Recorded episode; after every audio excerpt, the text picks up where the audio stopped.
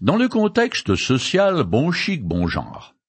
Il est certains sujets qu'il vaut mieux éviter, car ils vous mènent droit dans un champ de mine qui explose de toutes parts. Je pense à la politique, ou la religion en particulier, des domaines où les esprits s'échauffent vite. Dans les textes sacrés, c'est pareil. Alors que certains thèmes comme l'amour du prochain font pratiquement toujours l'unanimité. D'autres sont matière à fort controverse et choquent les lecteurs non avertis. Dans l'épître que l'apôtre Paul adresse à l'église de Corinthe, à un moment donné, il remet les pendules alors en rappelant que selon les perspectives divines, les rôles et la tenue vestimentaire de l'homme et de la femme doivent être différenciés, ce qui ne va pas lui valoir les félicitations du jury. Je continue à lire dans le chapitre onze de la première épître de Paul aux Corinthiens. Si donc une femme ne se couvre pas la tête, pourquoi alors ne se fait-elle pas aussi tondre les cheveux?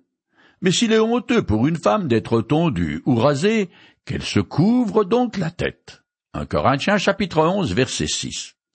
Comme je l'ai déjà dit, au premier siècle, c'est la coutume quasi universelle pour les femmes bien, qu'elles soient de culture juive ou gréco-romaine, de se couvrir la tête en public. Dans l'Église plus encore, car l'extérieur. Il est nécessaire pour la femme de se vêtir avec modestie.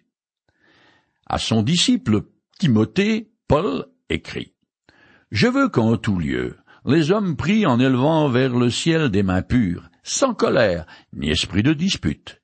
Je veux que les femmes agissent de même en s'habillant décemment, avec discrétion et simplicité qu'elle ne se pare pas d'une coiffure recherchée, d'heures, de perles ou de toilettes somptueuses, mais plutôt d'œuvres bonnes, comme il convient à des femmes qui déclarent vivre pour Dieu. 1 Timothée chapitre 2 les versets 8 à 10. Dans ces conditions, la femme peut exercer une activité spirituelle comme prophétiser ou prier dans la mesure où elle porte un voile, se plaçant ainsi sous l'autorité des responsables de l'Église qui, eux, doivent être des hommes. Dans l'Assemblée de Corinthe, le slogan Tout est permis est également appliqué aux réunions d'Église et certaines femmes. Les riches, en particulier, expriment leur émancipation en se débarrassant d'une partie de leur habillement traditionnel. Elle rejette à la fois le symbole culturel et le concept de subordination. Mais selon l'apôtre Paul, ôter son voile n'est pas un signe de libération, mais d'avilissement, car dans le monde gréco-romain, il est scandaleux pour une femme de paraître en public sans voile.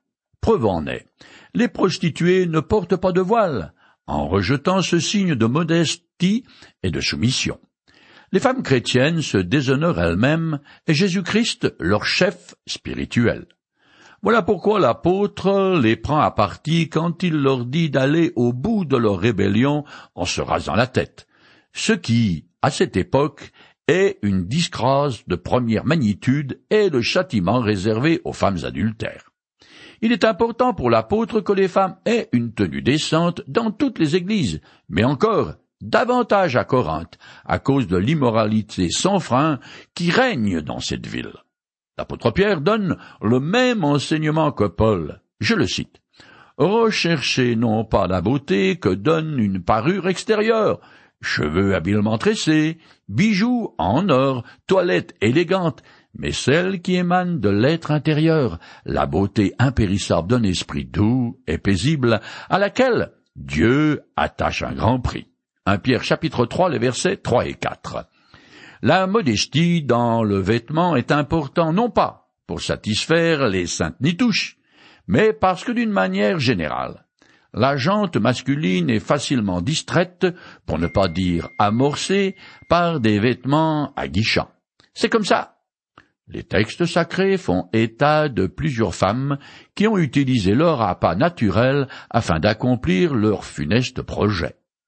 L'une d'entre elles en particulier arriva ainsi à faire tourner la tête du roi Hérode et ainsi à obtenir l'exécution de Jean-Baptiste, le précurseur du Christ. Par contre, les Écritures mentionnent aussi plusieurs femmes vertueuses qui furent utilisées par Dieu pour sa gloire. Je pense notamment à Rebecca, l'épouse d'Isaac, Anne, la mère du prophète Samuel, Abigail, l'épouse fidèle du roi David, et bien sûr, Marie, qui donna naissance à Jésus. Je continue le texte. L'homme ne doit pas avoir la tête couverte, puisqu'il est l'image de Dieu et reflète sa gloire. La femme, elle, elle est la gloire de l'homme. En effet, l'homme n'a pas été tiré de la femme, mais la femme de l'homme, et l'homme n'a pas été créé à cause de la femme, mais la femme à cause de l'homme. 1 Corinthiens chapitre 11, les versets 7 à 9. Dans l'ordre de la création, l'homme a été créé le premier, c'est-à-dire avant la femme, et à l'image de Dieu. Ce qui fait que, d'une certaine façon, il est son représentant et son vassal sur la terre. L'homme qui prie ou prophétise doit donc se découvrir la tête parce qu'il représente Dieu. Selon la Genèse, le livre des commencements, la femme a été créée pour le bénéfice de l'homme ayant été formé à partir de l'une de ses côtes, une partie de son corps déjà existant. Elle ne reflète donc pas la gloire de Dieu, mais celle de l'homme.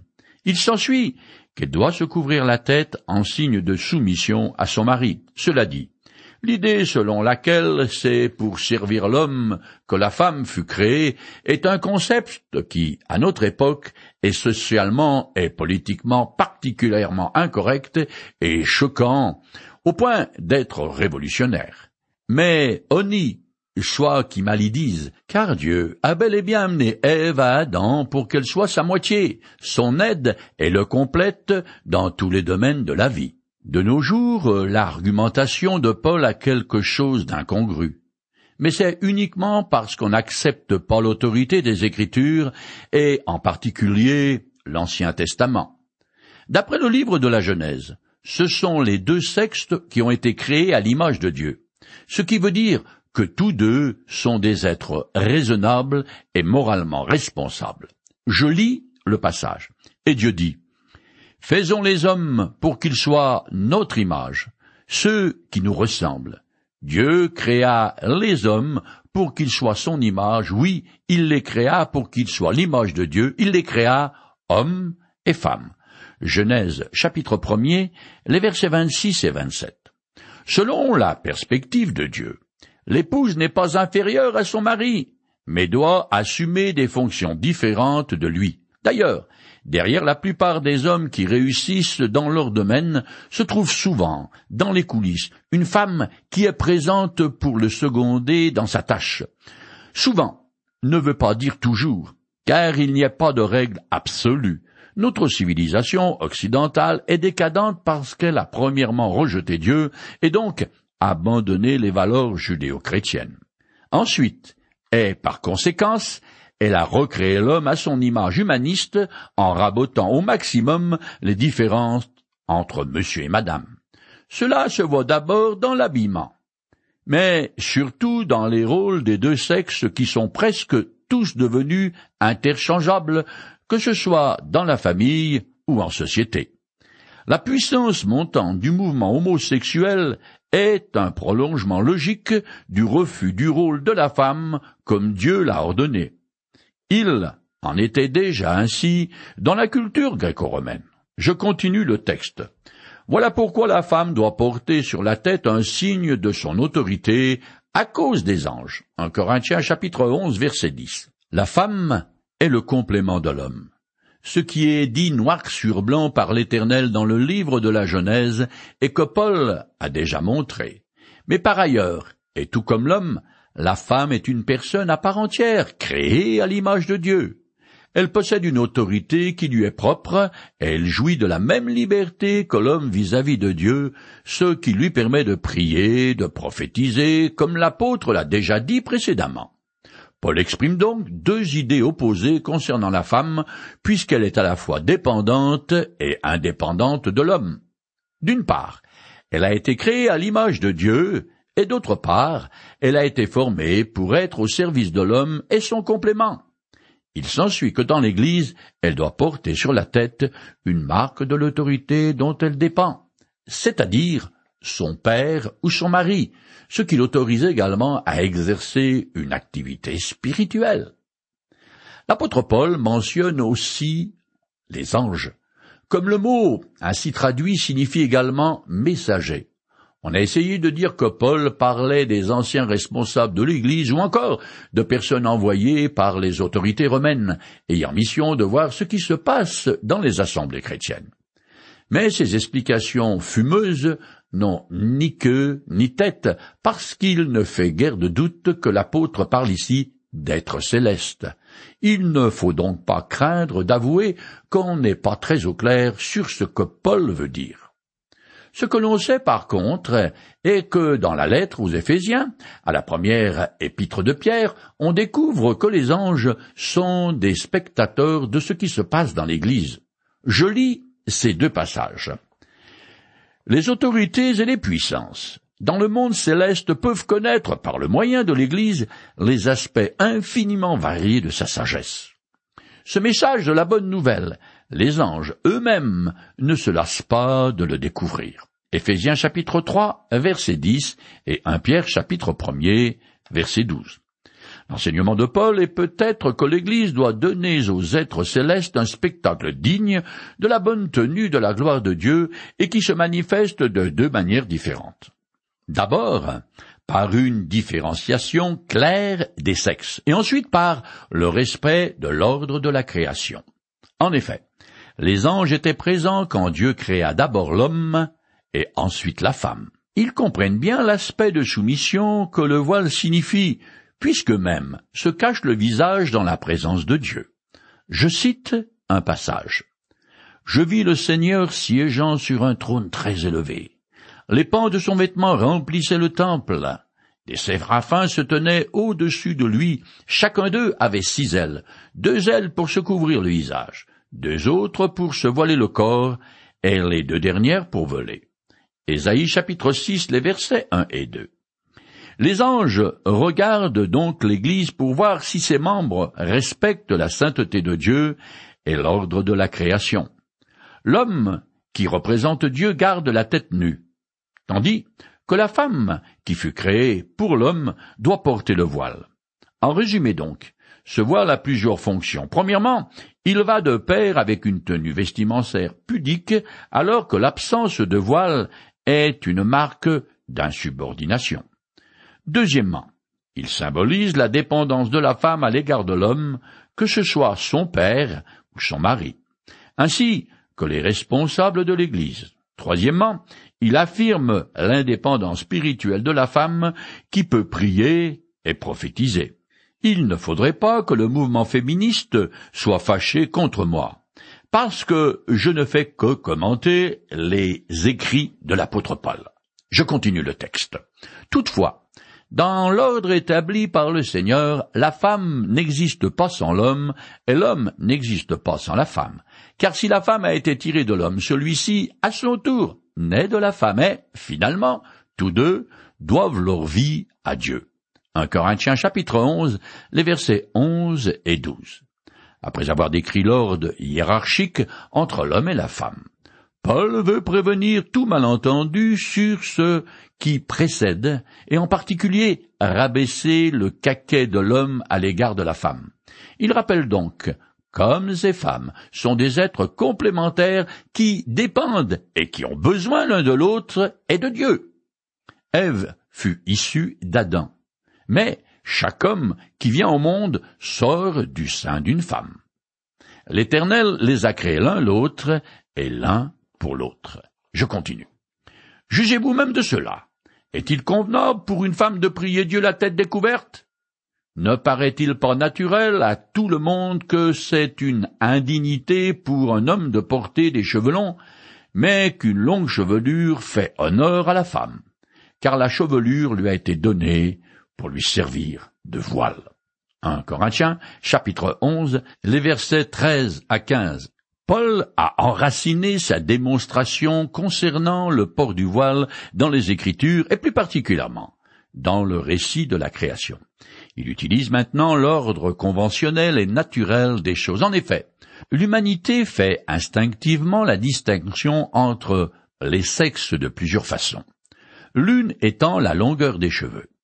Au premier siècle, les exceptions à cette règle générale étaient dues soit une nécessité pratique, comme le besoin de se déguiser pour s'enfuir, soit un style de vie immoral. Cela dit, Paul parle de la chevelure parce qu'elle était l'archétype de ce qui distinguait les sexes dans le monde gréco-romain. Les longs cheveux sont une gloire pour la femme parce qu'ils sont tape à l'œil, ils expriment sa féminité intrinsèque et la différencient de l'homme. Pour la femme, porter une longue chevelure indique aussi sa volonté de réaliser l'intention de Dieu à son égard. La femme possède donc de naissance un voile naturel, mais doit en porter un supplémentaire en public et dans les réunions de l'Église. Je continue. Si quelqu'un s'obstine à contester, nous lui répondons que ce qu'il propose n'est ni notre pratique, ni celle des églises de Dieu. 1 Corinthiens chapitre 11 verset 16. Ce sont les dernières paroles de Paul au sujet du voile. Il n'essaie pas d'imposer un nouveau comportement, mais simplement de mettre un frein aux abus individuels au nom de la liberté des Corinthiens qui prônent que tout est permis. Il a rectifié leur vision erronée de la différenciation sexuelle qui était due à leurs ignorances sur le rôle du corps dans la vie chrétienne. Paul a rappelé que l'ordre de la création est maintenu dans l'œuvre de Dieu en faveur des hommes et que, dans l'Église, l'homme et la femme doivent se comporter de manière à respecter ce qu'ils sont en nature. Les vêtements et les comportements unisexes, très à la mode aujourd'hui, s'opposent au projet originel du Créateur. S'habiller décemment est un principe chrétien dont la validité est permanente car l'allure extérieure reflète l'attitude intérieure. Cependant, la façon dont ce principe est actualisé varie d'un lieu à l'autre et d'une époque à l'autre. Tout comme dans la controverse concernant les viandes provenant d'animaux sacrifiés aux idoles. Paul a répondu à la question immédiate des Corinthiens. Mais il a aussi mis le doigt sur le problème de fond de certains qui recherchent leurs petits intérêts personnels et à défendre ce qu'ils considèrent comme leur droit sans tenir compte des autres chrétiens. Le rejet du voile était un acte d'insubordination qui discréditait Dieu. Aujourd'hui, si certaines femmes pensent devoir porter un foulard ou un chapeau, c'est très bien, même si c'est pour suivre la mode. Cependant, ce qui compte réellement dans ce passage, c'est l'attitude de cœur et non pas l'apparence extérieure, car comme chacun sait, l'habit ne fait pas le moine. Paul a voulu enseigner le principe d'obéissance et de soumission de la femme à l'homme et à l'autorité de l'Église, parce qu'un vent de désordre soufflait dans cette assemblée. Ce problème réglé, l'apôtre vire complètement de bord pour passer à un sujet totalement différent, qui est la célébration de la Sainte Seine, aussi appelée le repas du Seigneur, et qui dans l'Église catholique romaine se nomme la communion. Cependant, il me fait ajouter que la communion a une signification entièrement différente de la Sainte Seine. Cela dit, le repas du Seigneur est quand même la célébration la plus solennelle du culte chrétien. Or, à Corinthe, il est tombé à un niveau tellement bas qu'il tourne en blasphème. Je continue à, lire dans le texte du chapitre 11 de cet épître de Paul aux Corinthiens. Puisque j'en suis aux directives, il me faut mentionner un point pour lequel je ne saurais vous féliciter. C'est que vos réunions, au lieu de contribuer à votre progrès, vous font devenir pire. Un Corinthiens chapitre 11 verset 17. Comme un père à l'égard d'un enfant désobéissant. Paul a déjà réprimé les Corinthiens sur plusieurs points les derniers en date étant la façon dont ils abusent de leur liberté avec les viandes des animaux offerts aux idoles, puis dans la manière dont certaines femmes se conduisent dans l'assemblée. L'apôtre n'a toujours pas de raison de faire les éloges de cette Église pour ce qui concerne leur pratique du repas du Seigneur. Tant s'en faut, car ce qui aura dû édifier les croyants en les rassemblant au nom de Jésus-Christ à l'effet inverse. Il me faut rester poli. Pourtant, la meilleure façon de décrire cette Église serait une expression argotique plutôt crue.